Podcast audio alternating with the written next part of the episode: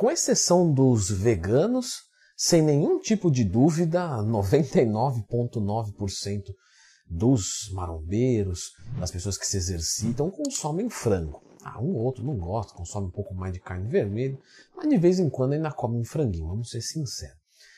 É, e qual que é o papo hoje? O papo hoje vai ser, como você já está vendo aí no título, nem sei para que, que eu explico, se você já sabe, você já clicou, mas vamos lá para ficar o videozinho bonito, né? Para todo mundo ver que está caprichado.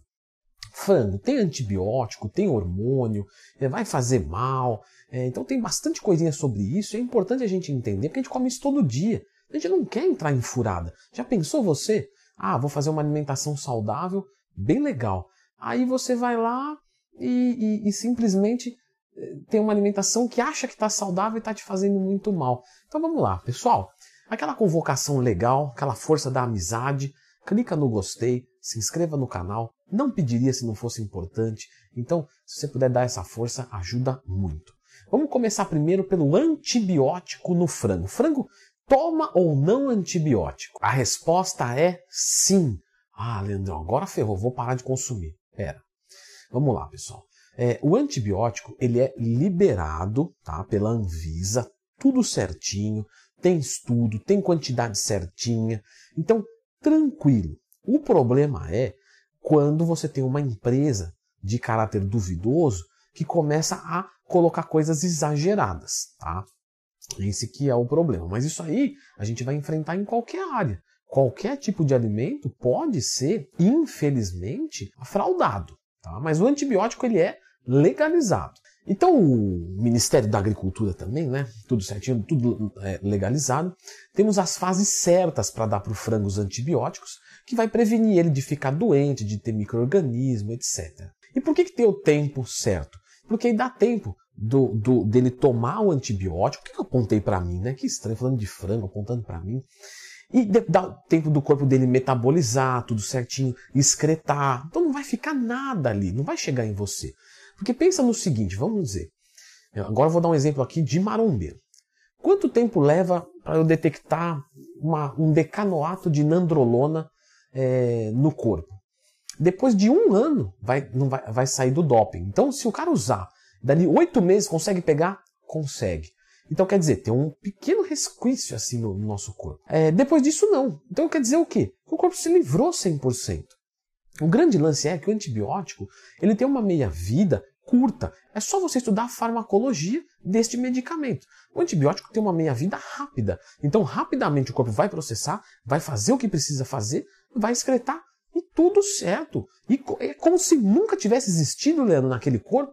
Exatamente, não tem nenhuma mutação genética, uma sobra que vai te fazer alguma coisa, nada. Foi tudo embora. Pode consumir. Eu posso comer o, o, fígado, os rins, pode, tudo, qualquer coisa. Por isso que tem que ter um controle certinho. E não serve só para isso o antibiótico. O antibiótico também serve para tirar alguns micro-organismos vivos que ferram a flora intestinal do frango. Então torna ele, de certa forma, mais saudável e mais suscetível a absorver melhor os nutrientes. Por isso que ele também cresce mais. Você já ouviu falar do IBDC? IBDC nunca ouvi. Instituto Brasileiro de Defesa do Consumidor. Esse instituto fez é, uma análise, pegaram 14 frangos tá, de marcas diferentes e analisaram eles para ver se tinha algum tipo de antibiótico, alguma coisa extra, alguma coisa ilegal. Sabe das 14 quantas caíram? Nenhuma. Então realmente é difícil ter fraude nisso, porque não tem muita vantagem em você colocar um antibiótico num frango que já cresceu e está perto do abate. Não vai servir mais para nada. Então é desperdício de dinheiro de quem está criando. Então é no momento certo. Qual que é a maior preocupação dos órgãos?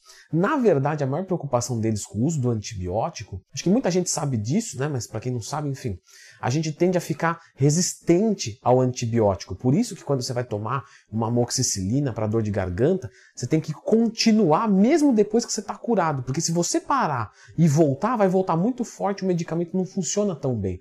Então essa resistência no frango é um perigo. E aí ele ficando resistente, aí a carne vai se contaminar. Então esse que é um cuidado que tem que ter, mas isso é numa administração errada, numa quantidade exagerada, onde não respeita o ciclo do, do medicamento. Tivemos uma outra análise, dessa vez analisaram bastante, é, mais de 2.500 amostras de frango, E foi é, descoberto que 3% dessas amostras não é muito alto, mas pô, 3% pode acontecer para quem come todo dia.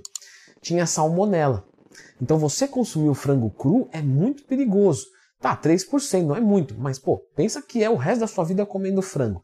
Pode acontecer. Às vezes a gente vai comprar um frango de uma qualidade que não tá 100% boa. Então você não deve comer frango mal passado, tá? Frango não. Frango sempre muito bem passadinho, é, nada de daquela parte mais rosadinha, não, volta no fogo, porque a salmonela morre na temperatura alta. Então tranquilo, não tem problema. Beleza, Leandrão, mas vamos falar agora de, de hormônio. Não, mas agora é hormônio no frango. Ah, aí que eu gostei, é comigo mesmo. Perdoe a brincadeira, pessoal, só para descontrair um pouquinho. Então, vamos falar do hormônio no frango. É, tem hormônio no frango, sim ou não? Não. Ponto. Ponto.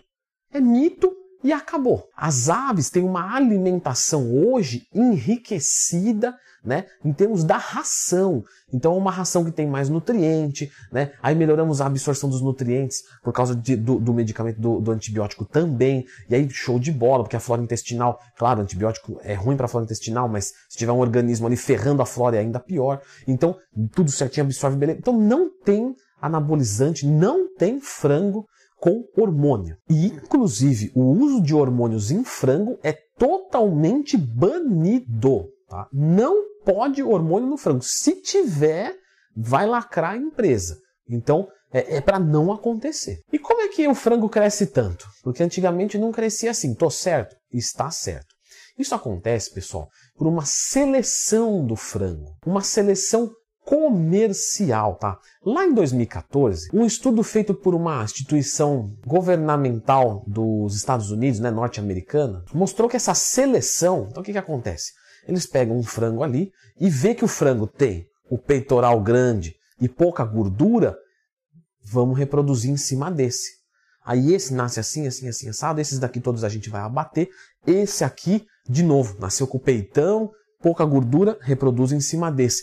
E assim sucessivamente, incansavelmente, foi se tornando, né, justamente o galo com a galinha, o galo com a galinha, o galo com a galinha, e agora todos meio que nascem dessa forma. Então é só isso, não é porque tem anabolizante nem nada. E isso é, mudou muito, tá? Da década de 40 para o início dos anos 2000, aumentou cerca de quatro vezes o tamanho da galinha. Olha só que diferença, é grande.